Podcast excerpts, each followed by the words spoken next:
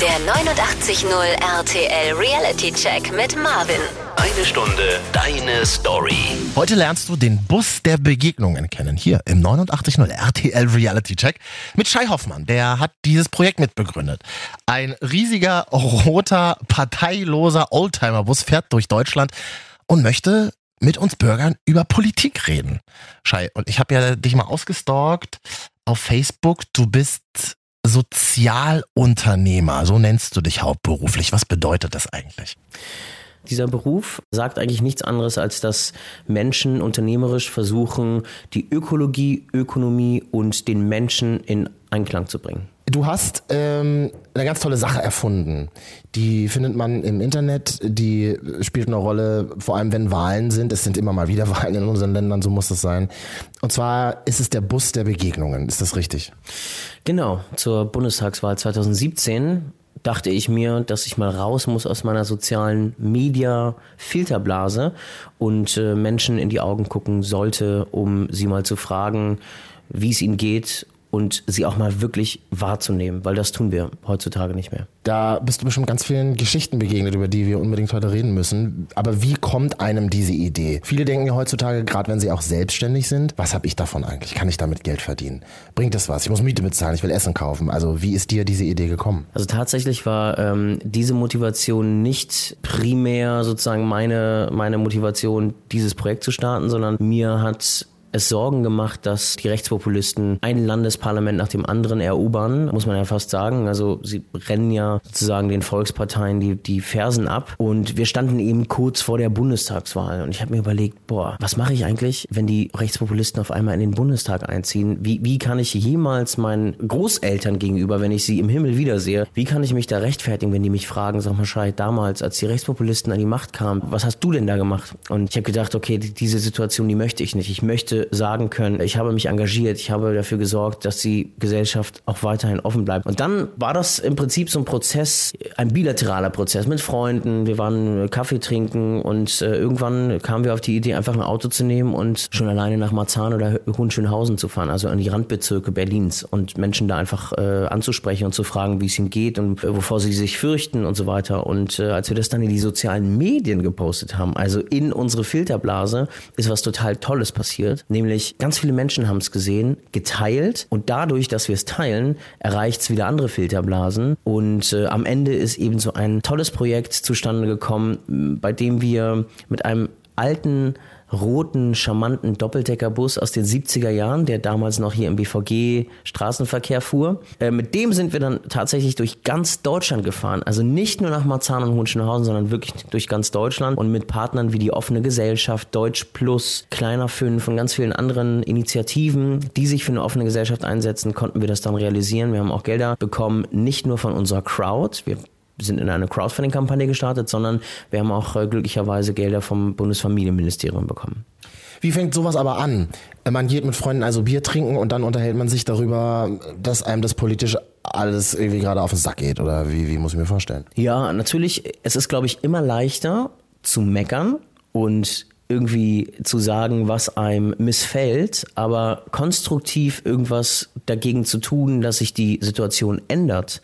Diese komfortable Situation, in der auch ich lebe, als privilegierter weißer Mann, diese Situation bewusst anzunehmen, dass irgendwas passiert in unserem Land, ähm, und da was zu machen, diesen Schritt sollten, finde ich, viel, viel mehr Menschen wagen, weil wir es, weil wir es können einfach und weil wir auch die Fähigkeiten dazu haben, bin ich der Meinung. Und ja, es passiert einfach bei einem Bier, bei einem Wein, bei einem Tee, bei einem Chai, passiert es dann, dass man beschließt, dass man irgendwas tun muss. Und ähm, egal was es ist, sei es, sich im Verein zu engagieren, Demokratie lebt man ja wirklich jeden Tag. Also ob es in einer Familie ist, in der man fragt, so hey, was wollen wir heute machen und einen Konsens finden muss, äh, was man an einem Sonntag tagsüber machen möchte. Oder wenn man sich hier ähm, bei einer örtlichen Partei engagiert, in deinem Bezirk. Aber man kann was machen und jeder kann irgendwas tun, ähm, was ihn in seiner Comfortzone lässt. Aber man kann eben auch diese Comfortzone verlassen und äh, mit einem Bus rumfahren und Begegnungen initiieren und Menschen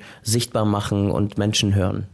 Wie ihr das gemacht habt und was da passiert ist, wollen wir gleich besprechen. Was ich ganz wichtig finde, am Anfang zu ergründen, das Wort hast du jetzt oft gesagt, man liest es und hört es auch überall, Filterblase. Du als Experte kannst du kurz erklären, was eine Filterblase ist, in der ich mich bewege? Die Filterblase ist quasi ein Raum, der gefüllt ist mit meist gleichgesinnten Menschen, die deine Werte und deine Ansichten teilen.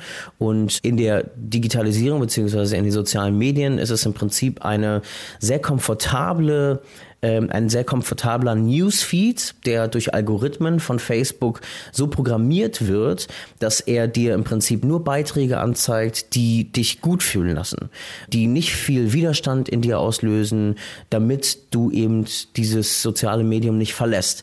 Und die Gefahr ist, dass wir äh, einfach äh, in unseren Meinungen verharren und nicht äh, andere oder Multiperspektiven zulassen. Und um diese Multiperspektive zu erlangen, beziehungsweise auch sich selbst zu verorten, weil diese Reisen machen natürlich auch was mit mir oder mit uns, wenn wir da unterwegs sind. Und um, um das sozusagen zu erlangen, müssen wir diese sozialen Medien irgendwie hacken und wir müssen da raus aus diesen Filterblasen. Und äh, das kann man eben, wenn man entweder einen russischen Hacker-Agenten kennt und den beauftragt, Facebook zu hacken.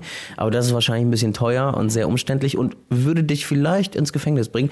Deswegen fahre ich lieber mit dem Bus rum und versuche sozusagen den digitalen Raum mal aufzubrechen und Menschen im analogen Raum zu begegnen. Auf Facebook werden mir also nur die Sachen, Instagram ja wahrscheinlich auch dasselbe, da werden mir also nur die Sachen angezeigt, die für mein Leben und meine Meinung wichtig sind. Das hat sozusagen die Maschine schon herausgefunden. Ne? Das ist so quasi das, was du sagst. Ganz genau. Das ist ja aber eigentlich auch ganz cool. Ich will da ja auch, ich will da ja vielleicht gar nicht raus als Mensch und will, will gar nicht mit anderen Meinungen konfrontiert werden und find linke Scheiße oder find das, was andere sagen, interessiert mich nicht. Das ist doch, ein, ist eine hervorragende Erfindung, die wir Menschen da, uns da gebaut haben, dass man sich sozusagen alles, was mich verunsichert und beunruhigt, dass ich das ausschließen kann. Endlich. Ja. Das ist jetzt ironisch formuliert natürlich. Das sieht man im Radio halt immer nicht, aber, aber ich glaube tatsächlich sind damit viele sehr glücklich und happy, oder? Ja, also ich glaube, ich glaube auch, dass viele Menschen eben nicht raus wollen aus ihrer, äh, aus ihrer Comfortzone. Ich muss aber euch leider mitteilen, es entspricht nicht der Realität. Es gibt ganz viele Menschen da draußen, die haben ganz verschobene Weltbilder, die mich selbst jedes Mal wieder schockieren in irgendeiner Weise. Um sich, finde ich, auch selbst nochmal neu zu verorten und dankbar zu sein für das, was man, was man hat und wo man lebt und wie man leben darf und dass wir keinen Krieg haben äh, oder hatten und nie erlebt haben. Ähm, All das wird einem nochmal viel bewusster, wenn man Menschen spricht, die die Verfassung nicht annehmen, weil sie Reichsbürger sind, weil sie Nazis sind, weil sie Menschen einfach hassen, weil sie Muslime sind, pauschal ähm, jeden hassen, der anders ist, anders aussieht. Ähm, und da sozusagen diese, sein Anker nochmal neu zu finden und zu sagen, okay, so möchte ich nicht leben. Und all dieser Hass, der mir da entgegen, entgegengebracht wird, motiviert mich eigentlich noch mehr loszufahren und vielleicht irgendwas perspektivisch im Kopf der Menschen umzustoßen. Warum ist Hass wieder so in? Oder gab es Hass schon immer und er wird jetzt nur so sichtbar, weil wir soziale elektronische Medien haben? Genau, ich glaube, ich glaube, Hass gab es schon immer. Also Hass im, in der Weimarer Republik beziehungsweise dann hin zum Nationalsozialismus und auch schon natürlich im Ersten Weltkrieg. Ähm, äußerte sich dann tatsächlich durch körperliche Gewalt oder durch Deportation von Juden, Sinti und Roma etc. Ähm, das passiert heute aufgrund der digitalen Medien, der Smartphones, die wir alle in der Tasche haben, eigentlich ähm, überall, äh, sei es bei Schülern gerade ähm, als Mobbing in WhatsApp-Gruppen oder in den sozialen Medien, in den Kommentarspalten. Und Menschen wähnen sich in Sicherheit beziehungsweise in Anonymität und denken, äh, man, man könnte ihnen nichts und hassen und äh, ohne vielleicht auch zu sich bewusst zu sein und zu hinterfragen, was macht denn eigentlich jetzt mein Kommentar mit dem, der es empfängt? Und äh, es gibt Menschen, die sind resilienter und können sind irgendwie widerstandsfähiger, können das einordnen. Es gibt aber auch Menschen, die zerbrechen daran und das endet dann im schlimmsten Fall im Selbstmord.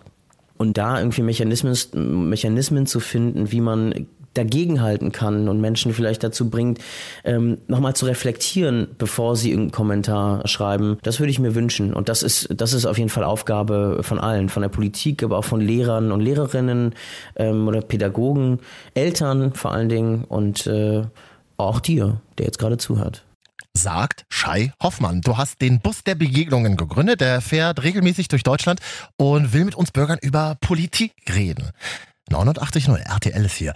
Und gleich geht es um ein ganz wichtiges Thema, das glaube ich auch die nächsten Jahre nicht mehr verschwinden wird. Hass im Netz. Wie entsteht er und wie kann man ihm entgegnen? Du hast nämlich was ganz Mutiges gemacht. Du hast Menschen einfach konkret angeschrieben, die Hass im Netz verbreiten. Spannende Geschichte. Gleich. Eine Stunde deine Story. Der 89.0 Reality Check. Hier ist 89.0 RTL, der Reality Check. Zusammen mit Shai Hoffmann. Du hast den Bus der Begegnungen mit begründet. Der fährt regelmäßig durch Deutschland und redet mit uns Bürgern über Politik. Wenn es um Politik geht, ist schnell auch Hass auf der Tagesordnung. Was sagst du? Wie gehe ich mit Hass im Netz um, wenn mir irgendjemand also sehr persönlich kommt? Was, was würdest du sagen? Ich hatte vor ungefähr anderthalb Monaten oder zwei Monaten einen Post abgesetzt. Zu den, zu den ähm, Chemnitzern, äh, zu den Chemnitzer Vorkommnissen habe ich eine Change.org Petitionskampagne gestartet. Und äh, daraufhin habe ich wahnsinnig viel Hass abbekommen. Was war das für eine Petition oder was wolltest du da erreichen? Ich wollte, dass wir liberalen Menschen Chemnitz mit Liebe fluten und gegen diesen Hass Liebe senden. Und ich habe im Prinzip Menschen in dieser Petition dazu aufgerufen, in Busse zu steigen und zur, zu der großen Kundgebung nach Chemnitz zu kommen und dort einfach Liebe den Hass überrollen lassen. Und äh, ganz viele Menschen haben sich bei mir positiv gemeldet. Es gab aber auch einige wenige, die wahnsinnig krass gehasst haben. Interessiert mich wie genau, was haben die da geschrieben? Ja, die haben mich als, als Judensau bezeichnet. Die haben gesagt, wenn deine Mama und dein Papa Geschwister sind, äh, erklärt das einiges, warum du so aussiehst, wie du aussiehst. Oder irgendwie, also so richtig persönliche Geschichten, gar nicht mehr sachlich, sondern sehr persönlich und emotionale Beleidigungen. Und was ich gemacht habe, ist, ich habe ganz direkt diese Frau angeschrieben und sie um ein Gespräch gebeten. Ich habe dann mit ihr eine Stunde telefoniert und in diesem, ja, ich habe mit der eine Stunde telefoniert und ähm, es war total spannend zu sehen, woher diese Verbitterung bei dieser Frau kam. Und zwar kam es durch alternative Medienseiten, die ihr immer wieder weismachen, die Mutter aller Probleme ist nicht Horst Seehofer, sondern die Muslime. Im Prinzip habe ich ihr meine Aufmerksamkeit geschenkt und ich habe ihr zugehört. Ich wollte wissen, woher kommt das? Und am Ende unseres Gesprächs habe ich, habe ich sie gefragt, ob ich mir was wünschen darf. Und ich habe mir dann, äh, sie meinte, ja, äh, äußere deine Wünsche gerne. Und dann habe ich mir gewünscht, dass sie, bevor sie irgendwann mal wieder Kommentare schreibt, dass sie einmal in sich geht und überlegt, ob dieser Kommentar, den sie jetzt da schreiben möchte, ob das pauschalisierend ist, ob sie sich vielleicht nicht, bevor sie diesen, dieses Kommentar schreibt, ob sie sich nicht vielleicht mehrere Medienseiten mal anguckt und nicht nur sozusagen ihre alternative Medienseite, die sie mir übrigens in diesem Gespräch auch genannt hat, und sich so sozusagen ein universelleres Bild von, von der Problematik sozusagen malt. Und es war ein sehr nettes Gespräch und das ist eine Art und Weise, wie man, wie man sozusagen Hass entgegentreten kann, dass man sozusagen proaktiv den Menschen, der hasst, anspricht und sagt, hey, das, das verletzt mich gerade, warum tust du das?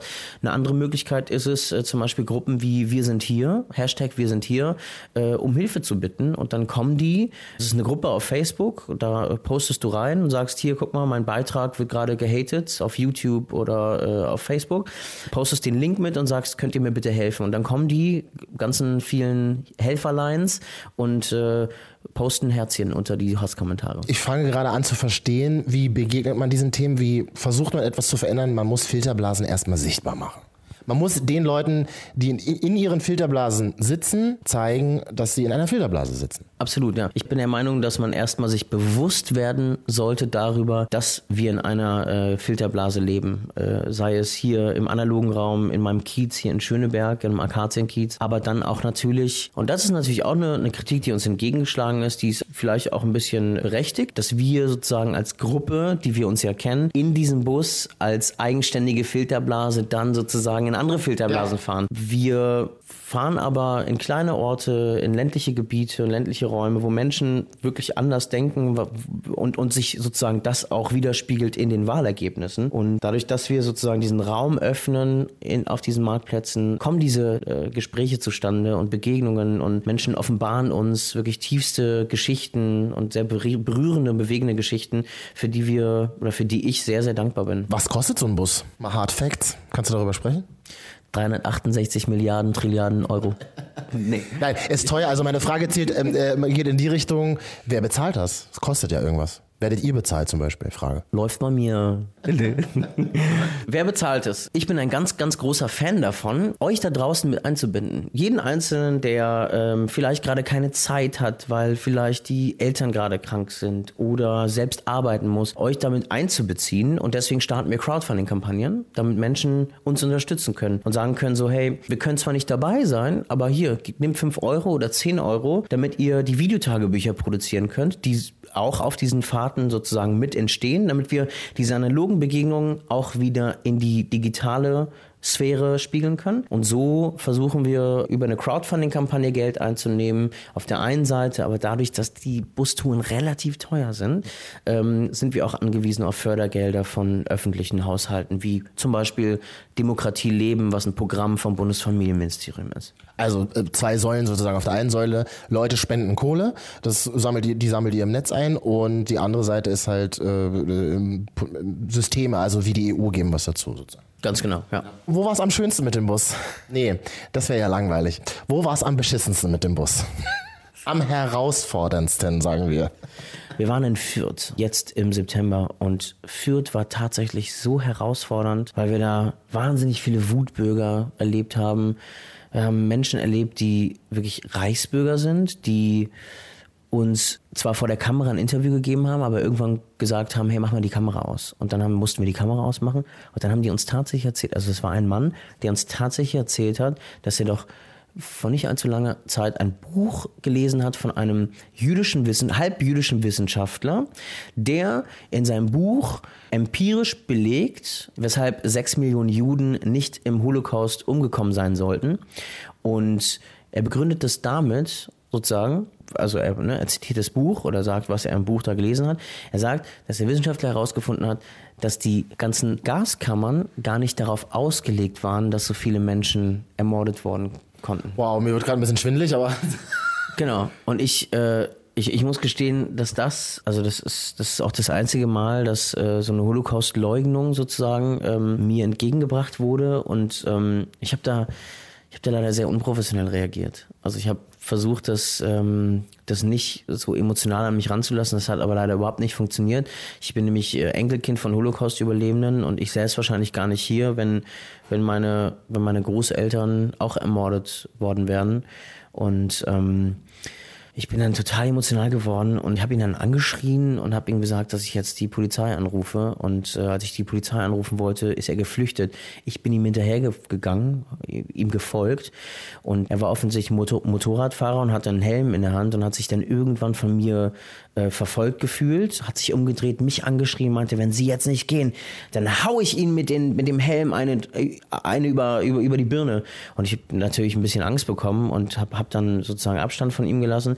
Aber das Allerschrecklichste und das Allerkrasseste war, dass die Polizei nicht gekommen ist, obwohl die ganze Zeit gehört hat, wie er mich auch anmacht am Telefon, sondern mich darüber aufgeklärt hat, warum es keine Volksverhetzung ist, was er da gerade gesagt hat. 89.0 RTL Reality Check. Heute mit Shai Hoffmann. Du hast den Bus der Begegnungen gegründet. Ihr fahrt da mit einem Team durch Deutschland und redet mit uns Bürgern über Politik. Und das hat auch nichts mit irgendeiner Partei zu tun. Wir wollen mal gleich darüber reden, wie funktioniert das, wenn ihr auf so einem Marktplatz steht. Also wir reden gleich über das Medium Bus. Und ich will mal wissen, das muss ja mal erlaubt sein, die Frage, und du wirst es ja wissen, weil du das ständig Menschen begegnest. Wie geht's Deutschland eigentlich aktuell? Gleich. Reality Check. Eine Stunde. Deine Story. Eine Stunde. Deine Story. Der 89.0 RTL Reality Check. 89.0 RTL ist hier der Reality Check. Wir reden über einen roten Bus, den du vielleicht schon mal im Netz gesehen hast, der vielleicht auch schon mal in deiner Stadt war. Es geht um den Bus der Begegnungen. Da sitzt ein Verein drin, der möchte mit Menschen gerne über Politik reden oder über ihre Sorgen und Nöte. Und Mitbegründer Shai Hoffmann. Jetzt erzähl mal, also ihr schlängelt euch da, weiß ich nicht, durch die Straßen und schlagt euch dann auf dem Marktplatz auf. Wie werden die Leute auf euch aufmerksam? Auf diesem Bus?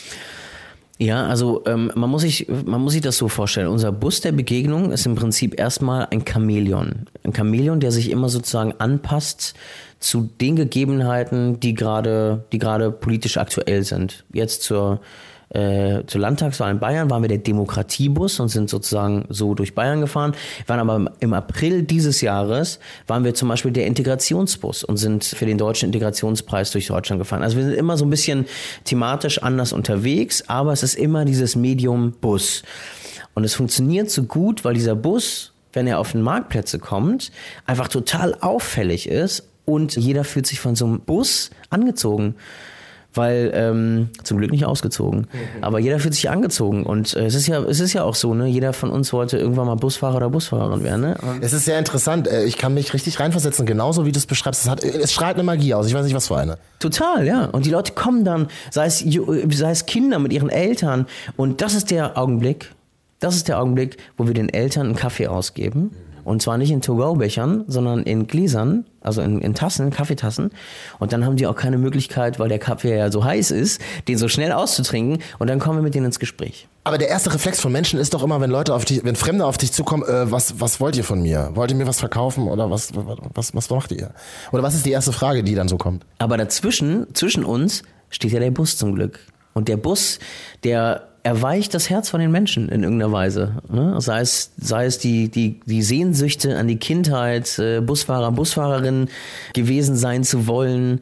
Und, und das führt einfach dazu, äh, zusätzlich dazu muss man sagen, wir schieben sozusagen Stühle und Tische raus und versuchen eine schöne Atmosphäre, ein schönes Setting herzustellen, damit Leute sich dann auch äh, kurz ausruhen können, wenn sie vielleicht gerade vom Shoppen kommen. Und die erste Frage ist meist aufrichtig und ehrlich gemeint, wie geht's dir? Weil diese Frage stellen wir total oft so, hey, wie geht's dir? Und man sagt ganz, ganz oft nicht, äh, ja, mir geht's heute irgendwie nicht so gut, weil, weiß nicht, ich wurde gekündigt oder ich habe Stress mit meiner Partnerin und meinem Partner. Wir haken dann auch nach, wenn, wenn Leute, wenn wir fragen, wie geht's dir? Und Leute sagen uns, ja, eigentlich, eigentlich ganz gut. Ganz oft, ganz oft kam eigentlich ganz gut. Und wenn du dann dieses eigentlich hinterfragst, dann öffnest du vielleicht noch nicht die Büchse der Pandora, aber du öffnest das Gespräch zu weiteren Dingen, die die Menschen beschäftigen. Und wenn du sagst, die erste Frage ist, wie geht's dir? Also die Frage, also eine eurer Lieblingsfragen, eurer ersten Fragen, wie geht's dir? Dann würde ich ganz gerne mal wissen, wie geht's denn Deutschland? Kann man das, kann man das zusammenfassen? Das ist eine gute Frage. Deutschland geht's gespalten gut und schlecht. Also Das höre ich halt so oft. Ne? Es ist von einer Spaltung die Rede. Ist sie wirklich da? Gibt es sie wirklich, wenn du dich da mit den Leuten bewegst in ihren Filterblasen? Hast du das Gefühl, es gibt, es gibt diese Spaltung tatsächlich? ich, ja, ich habe hab das Gefühl, dass es diese Spaltung gibt. Lass mich noch eine Sache sagen. Wir müssen halt auch, auch immer aufpassen als Medien, dass wir nicht ständig immer Spaltung, Spaltung, Spaltung, Spaltung, Spaltung sagen und die Leute plötzlich an diesem Punkt sind, dass sie sagen, ah ja, stimmt, Spaltung, Spaltung, Spaltung. Es gibt eine Spaltung, weil die erzählen den ganzen Tag von Spaltung. Ich weiß es halt immer nicht. Ist es eher so eine Mediensache? Ist es ein Thema unserer liberalen Filterblase, dass wir ganz schnell von Spaltung reden? Ähm, also da bin ich, da habe ich noch keinen, da habe ich noch keine Meinung zu. Deswegen würde mich das interessieren. Also ich glaube, die Spaltung rührt äh, daher, dass Menschen ganz, ganz unsicher sind. Und was wir gemerkt haben, ist, dass äh, in den neuen Bundesländern und alten alleine schon, dass wir rhetorisch immer von alten und neuen Bundesländern sprechen. Allein das ist ja eine gewisse Spaltung, ein gewisses Lagerdenken. Ne? Das äh, beschreibt aber ein ganz interessantes Phänomen, dass Leute nämlich auch unwissentlich und passiv in Filterblasen kommen, in denen sie vielleicht gar nicht sein wollten, wissen auch gar nicht, dass sie in einer Filterblase hängen. Das finde ich, das finde ich interessant bis bedrohlich. Ich glaube, die große Verantwortung liegt bei, bei, äh, bei den Lehrern und Lehrerinnen, bei allen Menschen, die äh, Menschen irgendwas vermitteln. Ja?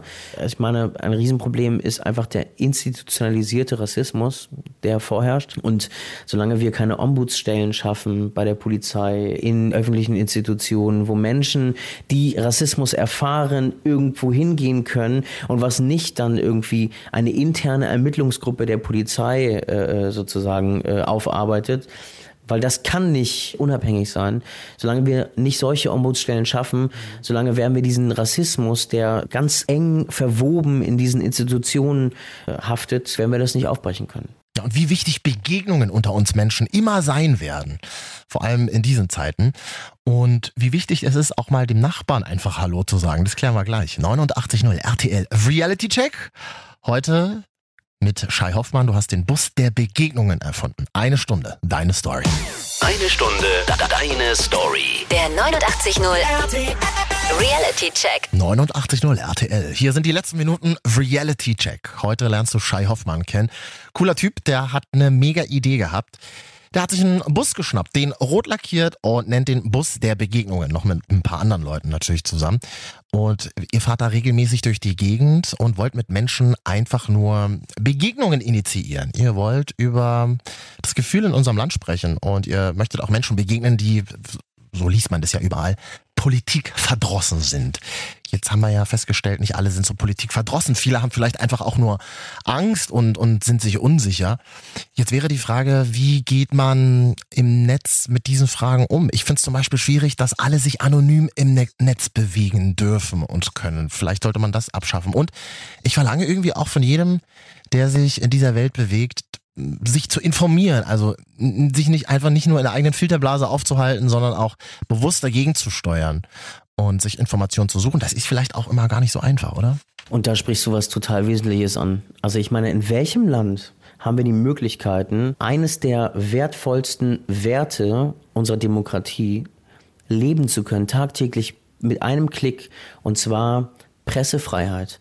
Wie viel gutes, gute Qualitätsmedien und guten Journalismus haben wir hier in Deutschland und wir haben das im, im rechten sowie im linken Spektrum als auch im Mittespektrum.